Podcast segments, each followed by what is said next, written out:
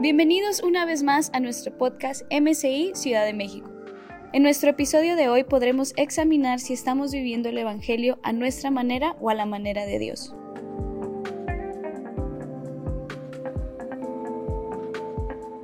Yo me hacía una pregunta cuando preparaba este mensaje y es, ¿cómo vivo el Evangelio? Y ese es el mensaje y ese fue el título que, que yo le ponía. ¿Y por qué decidí escribir una pregunta eh, en vez de un título así como, como nice o, no sé. Siempre me han costado los títulos, pero esta vez decidí escribir una pregunta porque es la pregunta que yo me hice a mí mismo para escribir este mensaje. Porque de verdad yo quería hablar de algo que el Señor había hablado a mi vida. No quería hablar simplemente desde algo que está acá pero no aterrizó acá, sino que algo que el Señor transportó de la cabeza al corazón. Y ese es el problema de muchos de nosotros cristianos. Es, lo tenemos perfecto acá. Sabemos qué responder cuando nos preguntan. La teoría, nice. O sea, si fuera un examen, si la fe cristiana fuera un examen escrito, probablemente lo responderíamos bien. Pero algo se rompe cuando tratamos de traducir lo que hay en nuestra cabeza al corazón. Y hay algo que nos impide actuar ese entendimiento tan brillante del que nos jactamos y ponerlo en práctica en nuestra vida diaria. Y es justamente esa la pregunta que me lleva a aterrizar lo que hay acá, acá. Y esa es la misión con este mensaje, aterrizar lo que probablemente ya está acá en sus cabezas, pero que se transporte a su corazón. Eso es lo más importante, traducirlo a la vida diaria. Eso que recibimos el domingo, eso que recibimos en la célula, que se vea en hechos y no palabras solamente.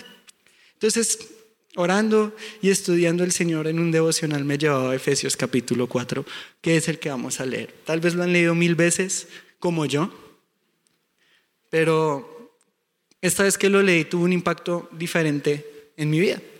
Y dice así, desde el versículo 17. Vamos a ir leyéndolo por partes. Esto pues digo y requiero en el Señor, que ya no andéis como los otros gentiles que andan en la vanidad de su mente, teniendo el entendimiento entenebrecido, ajenos de la vida de Dios por la ignorancia que en ellos hay, por la dureza de su corazón, las cuales, después que perdieron toda sensibilidad, se entregaron a la lascivia para cometer con avidez toda clase de impureza. Y hasta ahí vamos a leer. Este es un versículo muy famoso, o sea, es una sección de la Biblia que hay gente y probablemente algunos de ustedes reciten de memoria, se lo sepan al derecho y al revés, que hayan leído toda la vida que llevan de cristianos o es la primera vez que lo leen. Pero hay una parte que dice, el versículo 18 y habla de, la, de las personas que no debemos seguir y, usa esta expresión, entendimiento entenebrecido. Y luego yo dije, wow, eso suena muy profundo. Voy a leer la nueva traducción viviente para entenderlo un poquito mejor. Y usan una frase y una palabra increíble que es irremediablemente confundidos. Y así titulé el primer punto de esta charla, irremediablemente confundidos. Porque esa es la trampa del enemigo, confundirnos. Es astuto. Es siempre lo ha sido más bien. Y yo creo que el engaño perfecto del enemigo es tenernos con las piernas en la iglesia, pero el corazón fuera de la iglesia. Creo que eso es las personas que están irremediablemente confundidos. Aquellos el enemigo no tiene problema si usted está aquí sentado siempre y cuando su corazón no esté conectado con el mensaje que se predica. Entonces el enemigo dichoso y feliz diciendo, ay, bueno, sí, irremediablemente confundido.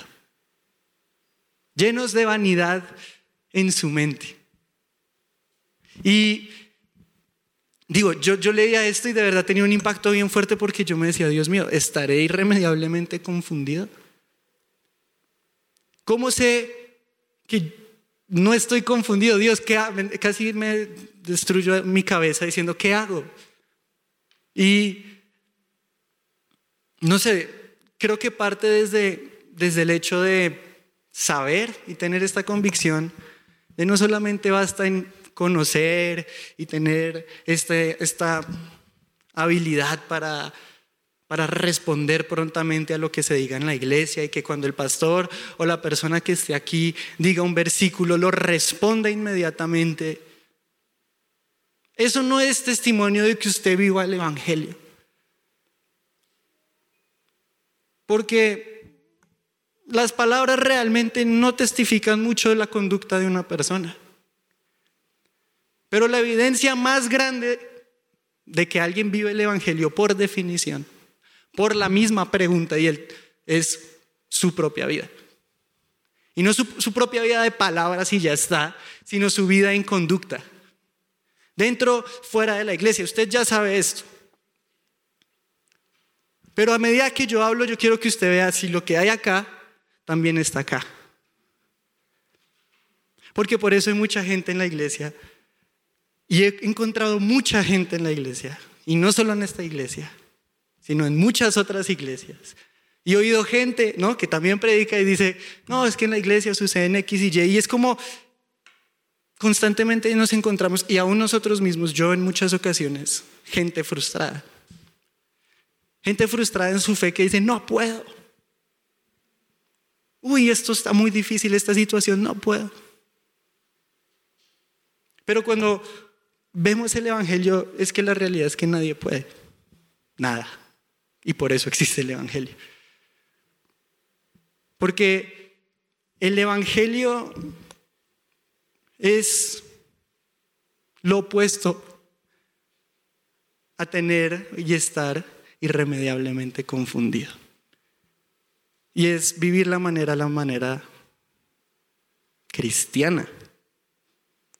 Entonces, a medida que yo, yo escribía el mensaje, esta era la pregunta. Por eso la titulé así. ¿Cómo vivo el Evangelio? ¿Cómo estas palabras que están escritas en la Biblia impactan mi vida hoy, mañana y toda la vida y mi caminar con Cristo?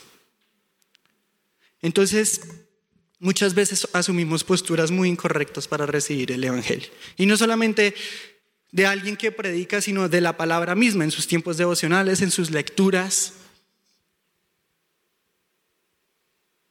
Y es esta gente que tiene el entendimiento entenebrecido y dice, ah, es que yo ya sé. Dar por sentado la palabra de Dios, yo creo que es la evidencia más obvia de que entonces no entienden nada de la palabra de Dios. Porque, como les dije al inicio, el Evangelio tiene efectos inmediatos en la vida de todas las personas. No importa su nivel cristiano, ¿no? su historial del, cristiano. ¿no? No porque más avancen en, la fe cristiana, el Evangelio deja de ser menos relevante y ustedes pueden entonces caminar según su propio entendimiento. No. Pero hay gente y hay varios tipos de personas con el entendimiento entenebrecido irremediablemente confundidos. Y hay gente evidente, ¿no? Yo, yo de, entre muchos resaltaba a tres personas. Aquellos que evidentemente no tienen y no quieren nada que ver con el Evangelio y viven conforme a su propia voluntad. Aquellos que son buenos como en esto de, de las relaciones públicas, ¿no? Que parecen pero no son que pueden pretender ser verdaderos cristianos y el pastor y el líder le creen. Pero como lo que el Señor llamó sepulcros blanqueados. Y a mí esa, esa imagen siempre se me ha hecho muy increíble. Pues porque sí, o sea, son limpios por fuera, pero si uno escarba encuentra muerto. Y también están aquellos que amarían seguir a Dios, pero se aman más a ellos mismos, como el joven rico. Les encantaría, tienen todas las ganas hasta cierto punto. Siempre y cuando no le toquen sus ídolos, él va a caminar bien. Y son tres tipos de personas que yo tenía en mente cuando yo escribía esto. ¿Por qué? Porque les cuento, realmente es mi devocional. O sea, esto fue un devocional. Que estudié y estudié y estudié. Pero son tres tipos de personas cuya mente está llena de lo que dice Efesios 4, vanidad. Y la vanidad de nada uno le puede sacar provecho. Y la vanidad viene cuando yo estoy lleno de una cosa y una cosa solamente, y es de mí mismo. Eso es la vanidad. Ponerme yo en primero, en segundo, en tercero y hasta cuarto lugar. Y bien atrás, y eso, a Jesús en mi vida. Entonces está toda esta gente, y como yo le digo a mi célula siempre, que hace la voluntad del hombre en el nombre de Jesús. Que está profundamente mal. Yo hago mi voluntad y hago lo que yo quiera en el nombre de Jesús.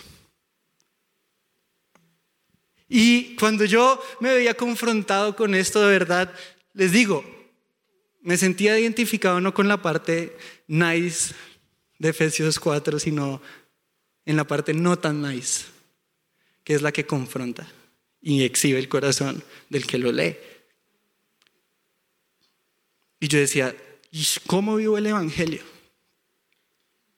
Porque estamos tan metidos en las cosas tan profundas y tan wow de la, de la fe que en algún punto a algunos se les olvida hacerse la pregunta más básica.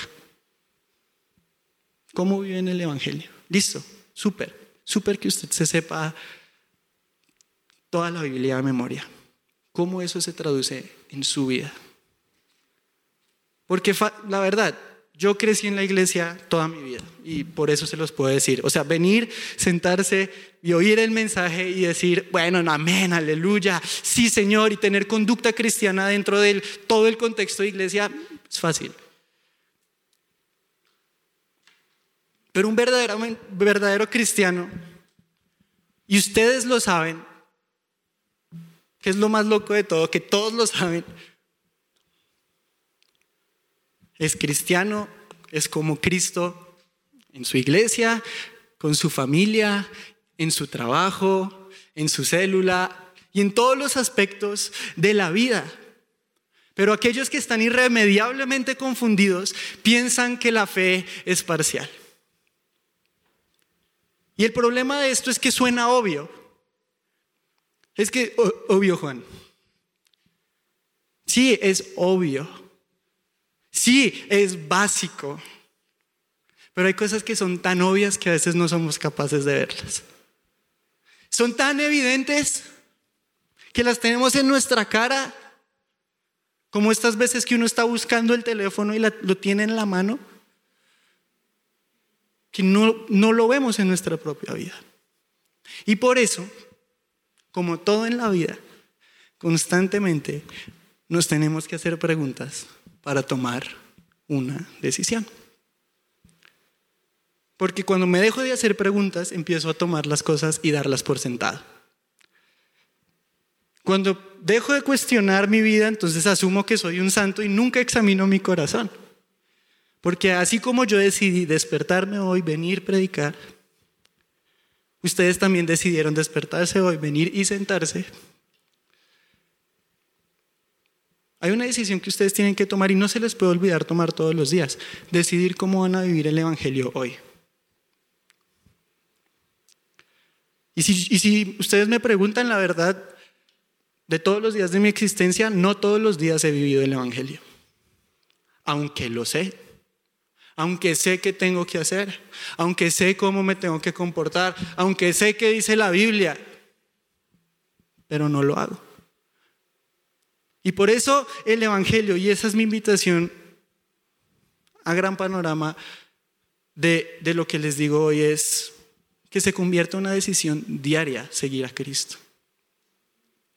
Pero salimos de la iglesia y nuestra conducta entonces cambia porque ya no estamos en la iglesia, con mi familia. Entonces ya no soy el hombre tal vez que adora y levanta las manos y amén y toma apuntes, sino que entonces soy grosero o soy arrogante o no hago nada. Conducta contraria a la que uno puede ver de ustedes eh, en la iglesia. Pero es que esta es esta gente que vive llena de ellos mismos y no tienen espacio para el verdadero evangelio en su corazón. Como que están llenos de sus propias ideas y de sus propios pensamientos, que ya no hay espacio para la verdad, porque el espacio que había para la verdad ya lo ocuparon ustedes. Y es la gente que está llena de vanidad en la mente. Aquellos que logran entonces pecar y hacer toda clase de impurezas con avidez. Y esto tiene esta, esta, cuando uno es hábil en algo, tiene la connotación de que es natural, ya se vuelve algo natural en alguien. Si yo tengo la habilidad para hacer algo, es porque no tengo que pensar mucho para hacerlo. No me tengo que esforzar tanto para hacerlo. Pero asegúrense que su vida no es hábil para pecar. Y se vuelve tan normal pecar en su vida que se vuelven incapaces de ver su propio pecado, por ende reconocer su propio pecado. Y se creen unos santos, pero uno escarba en su corazón y encuentran un muerto. Y, y yo fui súper confrontado por eso. Porque yo le decía al Señor, no quiero parecer estar vivo por fuera y muerto por dentro. Y luego Versículo 20, vamos a volver a leer. Dice así. Mas vosotros no habéis aprendido hacia Cristo. Si en verdad le has oído y habéis sido por él enseñados, conforme a la verdad que está en Jesús, en cuanto a la pasada manera de vivir, despojados del viejo hombre que está viciado conforme a los deseos engañosos y renovados en el espíritu de vuestra mente y vestidos del nuevo hombre, creados según Dios en la justicia y santidad de la verdad. Y esto es, a mí me impacta mucho esta parte porque, otra vez, volví a la NTV como para entender un poquito mejor y a otras versiones. Pero en esencia es, ¿por qué se comportan así si Cristo no se comportaba así? ¿A quién le aprendieron esas mañas? Como a mí me decían, Jones, ¿a quién le aprendiste a hablar así? Hubo una época que a mí, todavía un poco, que me gustaba hablar muy ñero. Todavía un poco. Porque me da mucha risa. De verdad, como que se me hace, esta gente es muy creativa. O sea, para decir va, hay como 40 mil variedades, ¿no? Bambi, Vázquez, entre otros.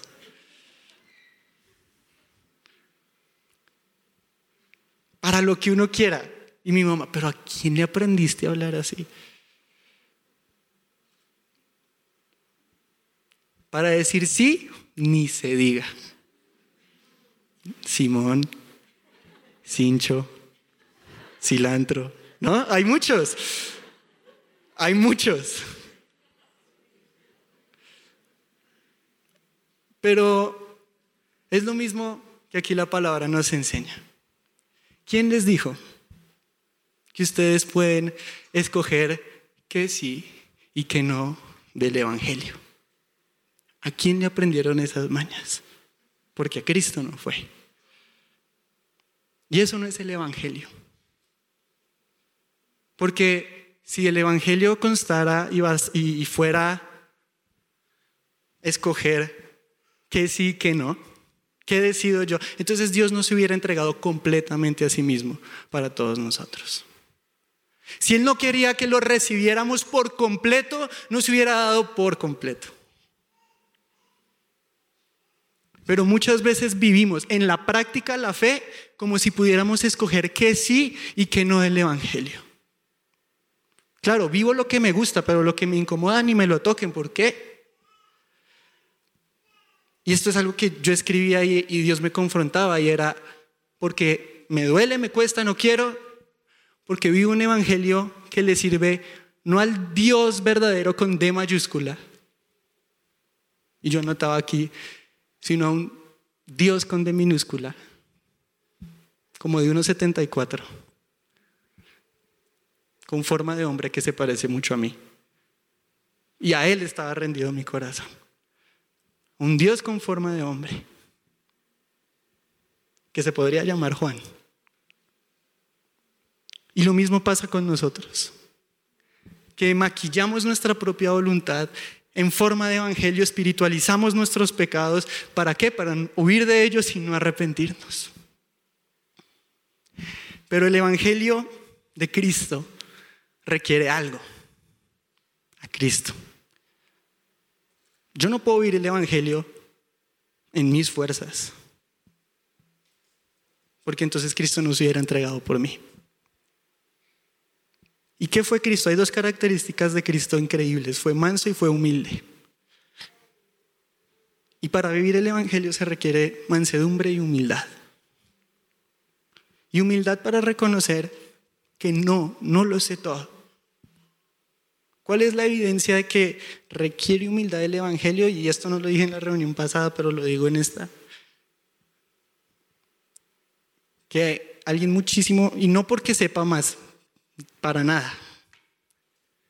Pero por eso el Señor usa personas como yo para hablarle a personas mucho más grandes que, yo, para que entiendan, esto no se trata de cuánto sabe alguien,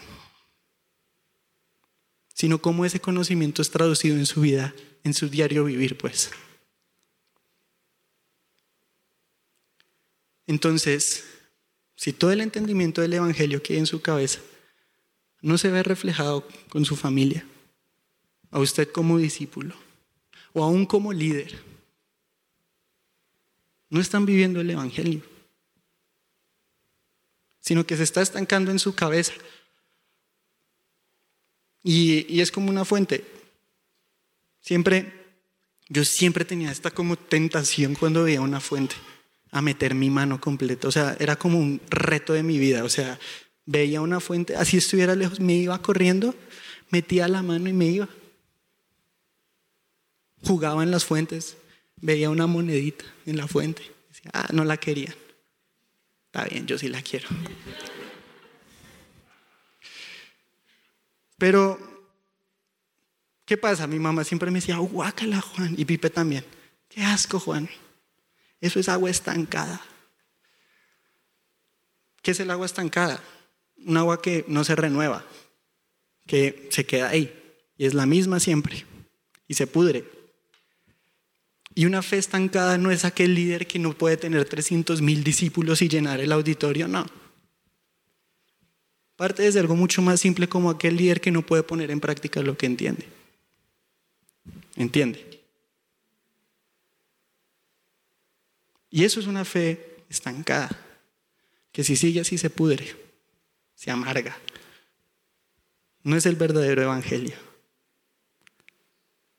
Porque como les digo, no es parcial. No es para unas cosas sí, para las otras no. El domingo sí, el día de mi célula también, pero los demás días de mi semana no. ¿Por qué? Porque trabajo, tengo que ganar dinero y ya el Evangelio no hay espacio en mi mente para eso porque estoy ocupado en otras cosas.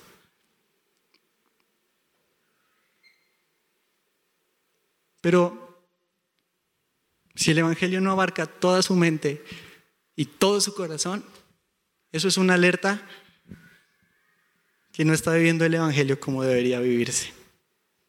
Y no importa cuántos años tengamos, si yo tengo 21, ustedes bueno, si yo tengo 21, no importa. Pero a mí me gusta mucho la palabra y algo que aprendíamos en FLS, un pedazo del método inductivo es la correlación. Y yo la uso mucho para ver si lo que yo estoy entendiendo de la Biblia es bíblico o es mi mente loca. Entonces yo decía, bueno, si esto entiendo, pero ¿dónde más en la Biblia está que compruebe que lo que digo es verdad? Entonces me fui al libro de Primera de Pedro, en el capítulo 2, en el versículo 21. Y dice así, pues para esto fuisteis llamados, porque también Cristo padeció por nosotros, dejándonos ejemplo para que sigáis sus pisadas. Y ahora yo les hago otra pregunta. ¿Verdaderamente siguen las pisadas de Cristo? ¿O solo lo siguen hoy domingo? ¿Qué pasa cuando uno sigue las pisadas de Cristo de manera parcial? Tradúzcalo a la vida verdadera, cotidiana, física. Es, si yo solo sigo a alguien de vez en cuando, van a ocurrir inevitablemente dos fenómenos. Uno de dos fenómenos. O me pierdo yo, porque no lo estoy siguiendo, o, o pierdo de vista al que estoy siguiendo, porque avanza más rápido de lo que yo estoy avanzando. O me desvío yo o pierdo de vista a quien tengo que seguir. Entonces volvemos a esto de gente frustrada en la iglesia que le echa la culpa a la iglesia y va de iglesia en iglesia buscando, claro, nunca va a estar satisfecho porque vive en su propio evangelio. Pero es como lo que me pasó el otro día en el carro con unos amigos. Yo tenía mucho calor. Y yo no entiendo por qué hay cosas que la gente cuestiona que no debería cuestionar porque no está en cuestión. Punto. O sea, es un hecho. Yo dije, tengo mucho calor. Estamos a 31 grados. Ah. No, lo estoy, no, claro que no. Eh, sí, sí estamos, o sea, no, es, no estoy, no, no, no, estamos a 31 grados y está haciendo mucho calor y eso no está en cuestión. Es un hecho. Y lo mismo pasa con el Evangelio. El Evangelio es. Punto. Y es Cristo. No es, lo, no es como, no es como Camila le gustaban unos ositos que uno iba, se llamaban Build a Bear, y uno iba y construían los ositos, le ponían ahí todo, le ponían hasta corazón al osito. Y Camila lo hacía lo que ella quería. Entonces tenía una cabeza verde, un cuerpo morado, un ojo verde, azul. O sea, era todo lo que ella quería que fuera. Pero el Evangelio no es lo que nosotros queremos que sea, sino es lo que la palabra de Dios dice que es. Entonces vivamos, amén, pero entonces hagámoslo. Porque claro, amén, no, pues amén. Yo también, amén. Pero hagámoslo. Porque es justamente eso lo que yo quiero transmitir hoy. Que lo que está acá y muchas veces acá también esté acá. Y van a ver cómo entonces su vida es completa en Cristo. No completa en sus fuerzas o en sus ideas, sino en Cristo. Y eso es increíble. Eso es el Evangelio. Y algo bien importante que tenemos que hacer a diario es identificar esas áreas que aún no han sido transformadas por el Evangelio. Identificar esas áreas y actuar contrario a ese pecado. ¿Qué dice la palabra? Por ejemplo, si mi pecado es la ira y sé que soy histérico, porque de verdad hay gente muy brava. No, en serio. Uno se sube a un elevador o algo y a veces a uno le da miedo saludar porque tiene una cara de puño, o sea, como si el puño pudiera tener una cara, sería la de esa persona. Y yo digo, saludo, no saludo. Si no saludo me va a pegar por no saludar, o si saludo me va a pegar porque lo saludé y no me pidió que lo saludara. Hay gente muy brava. Hay gente que en la cara se les ve que no, no, no, la están pasando tan bien. Pero hay, hay de dos o actuar conforme a nuestra naturaleza y nuestros sentimientos, nuestra voluntad, o actuar conforme al Evangelio. Si yo sé que sufro y lucho con la histeria,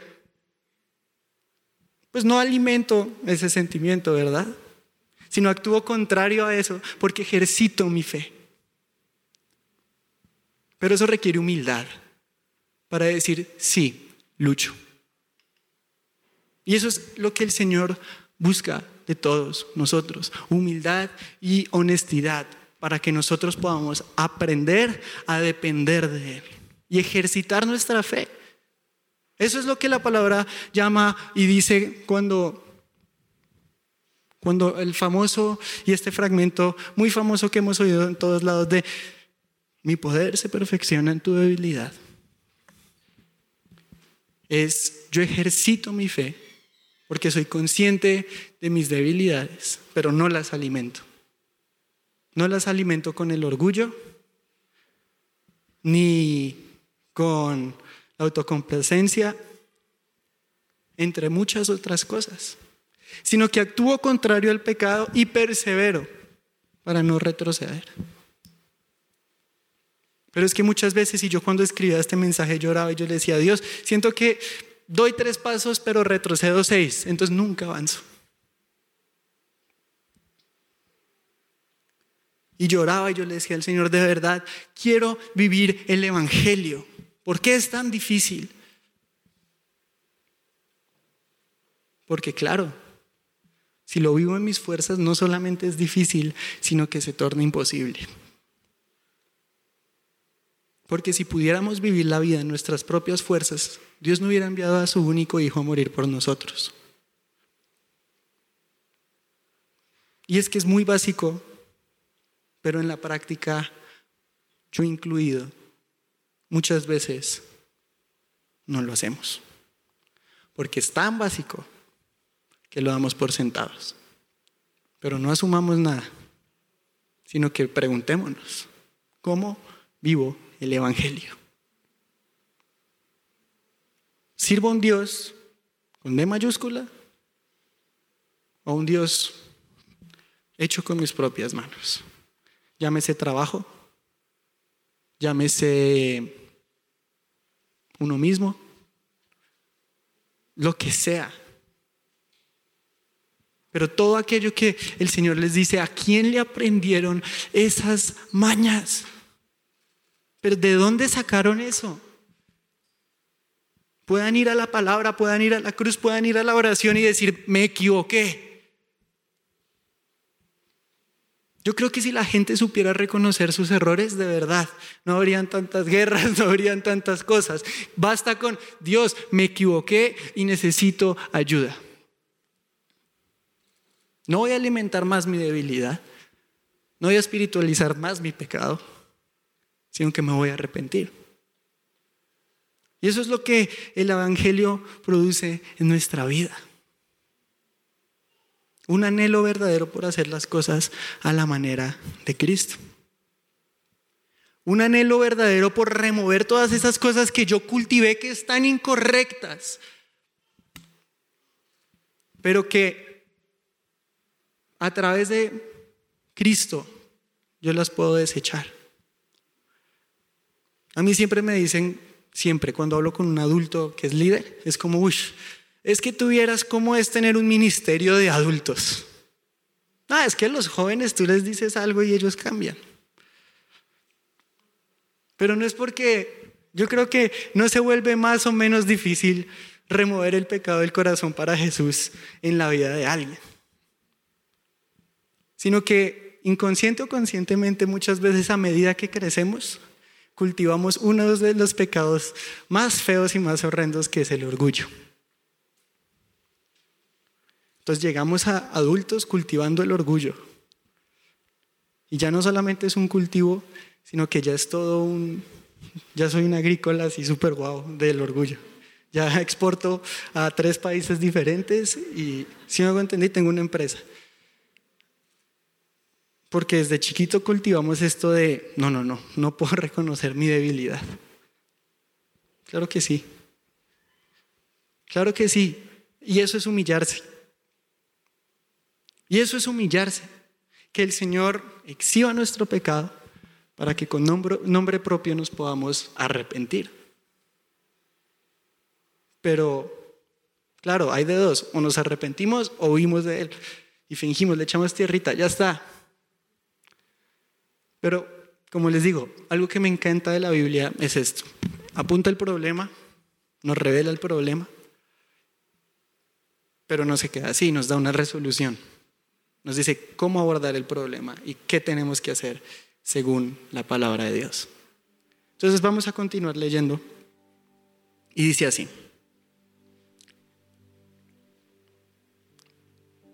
Versículo, vamos a volver a leer desde el 20.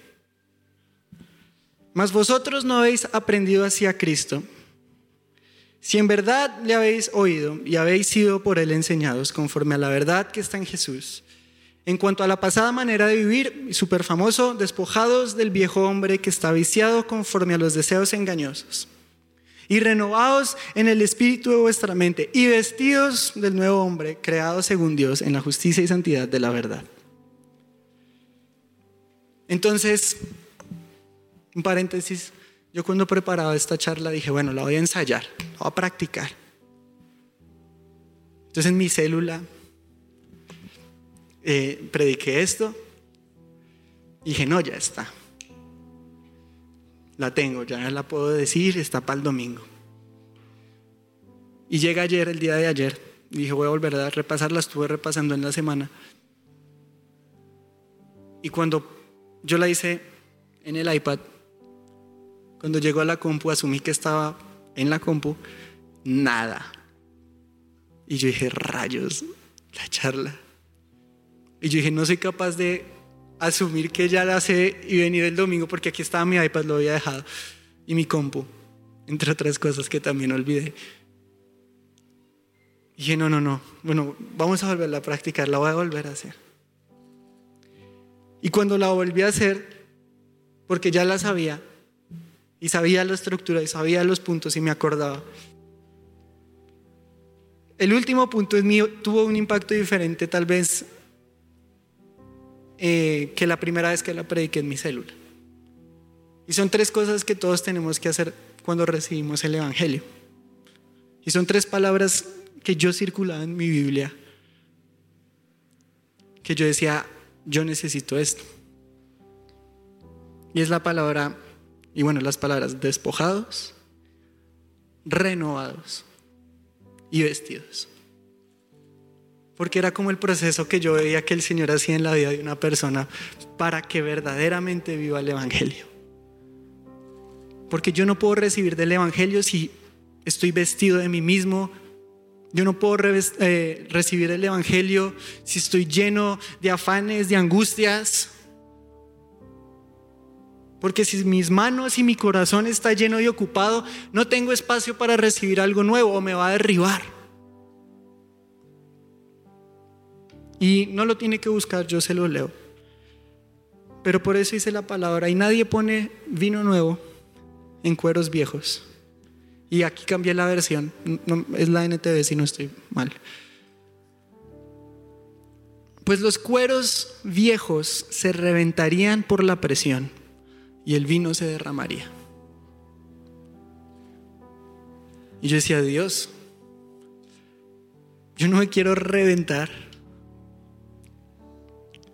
tratando de recibir lo nuevo de ti cuando mis manos están llenas de mí mismo. Porque el peso de tu gloria me reventaría, porque no estoy listo. Y por eso a veces la gente se siente tan presionada en la iglesia. Porque no se ha despojado de lo viejo. Y el peso de lo nuevo los derriba. Y ahí también necesitamos el Evangelio. Primero nos despojamos, es, como el proceso de bañarse. Todos se bañan, asumo. Se han bañado, ¿no? Cuando uno se baña, espero, ¿no? Así, bueno, espero. Uno se despoja de la ropa, se limpia, se quita toda la suciedad que hay en uno y se pone ropa limpia. Y así como nos vestimos y nos bañamos físicamente, creo que es la misma imagen que aquí plantea la Biblia. Es como el mismo proceso, solo que sumamente profundo y para el alma, para el espíritu de una persona. De nada sirve lavar un brazo que ya está limpio y dejar el otro sucio. Porque nadie, nadie, nadie cuando ve a alguien sucio dice, wow, tiene el brazo izquierdo limpio. Porque la suciedad, así sea poquita, como que arruina todo lo demás que hay en la persona. Todo el aspecto general, pues ya lo daña. Lo mismo en la relación con Dios de todos nosotros. No importa que usted sepa mucho. Si tal vez la suciedad que hay en ustedes y aún en mí, como que acaparan todo eso que tal vez había limpio en usted.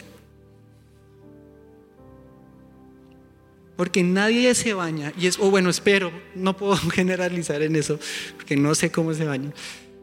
Pero asumo, y si no sabe bañarse hoy también lo va a enseñar un poquito, uno se baña todo, va a estar limpio completamente.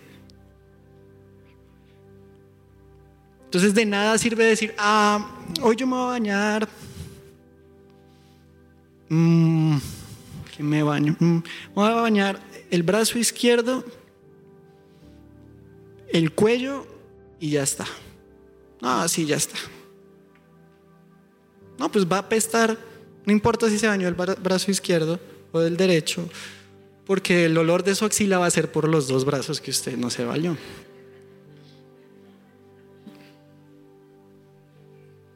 No importa si usted se jacta de que es el más servicial en la iglesia.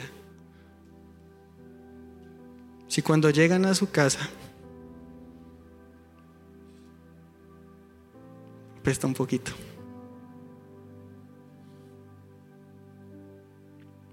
Y yo le decía al Señor, Dios, no permitas que mi fe y mi, tenga un evangelio apestoso.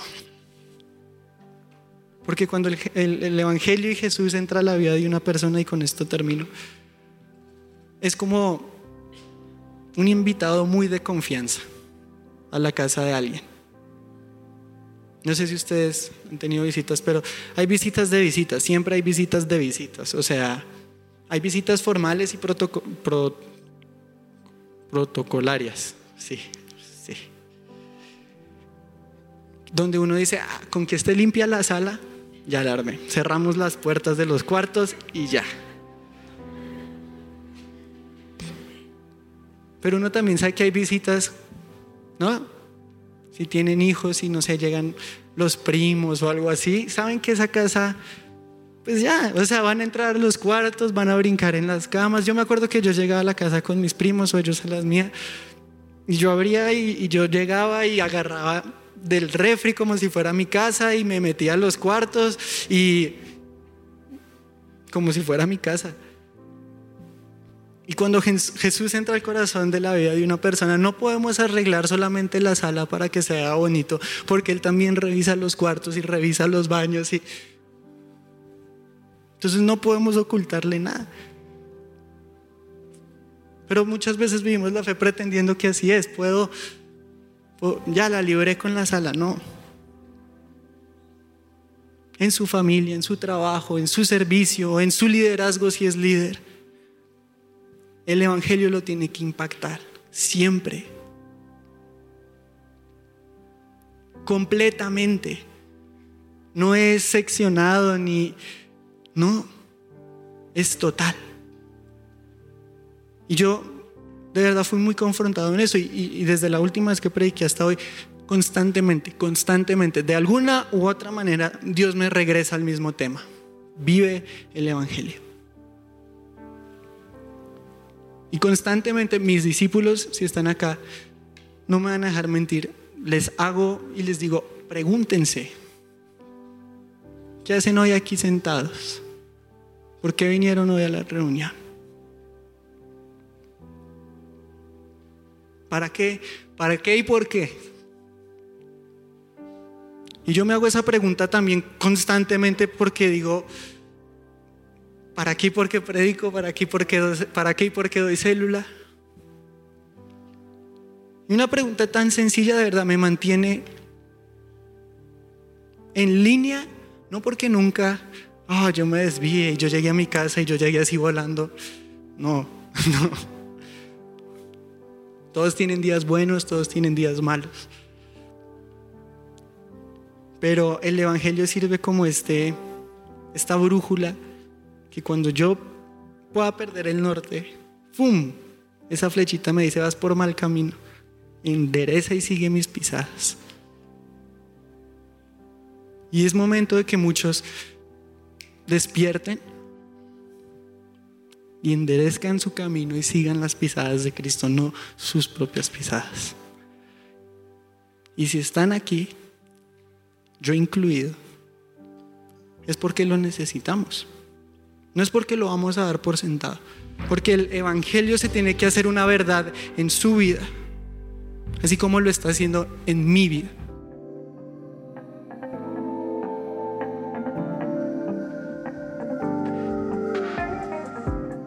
Deseamos que este episodio te haya motivado a vivir una vida a la altura del Evangelio. En nuestras redes sociales puedes encontrar más mensajes que edificarán tu vida. Encuéntranos como MCI Ciudad de México.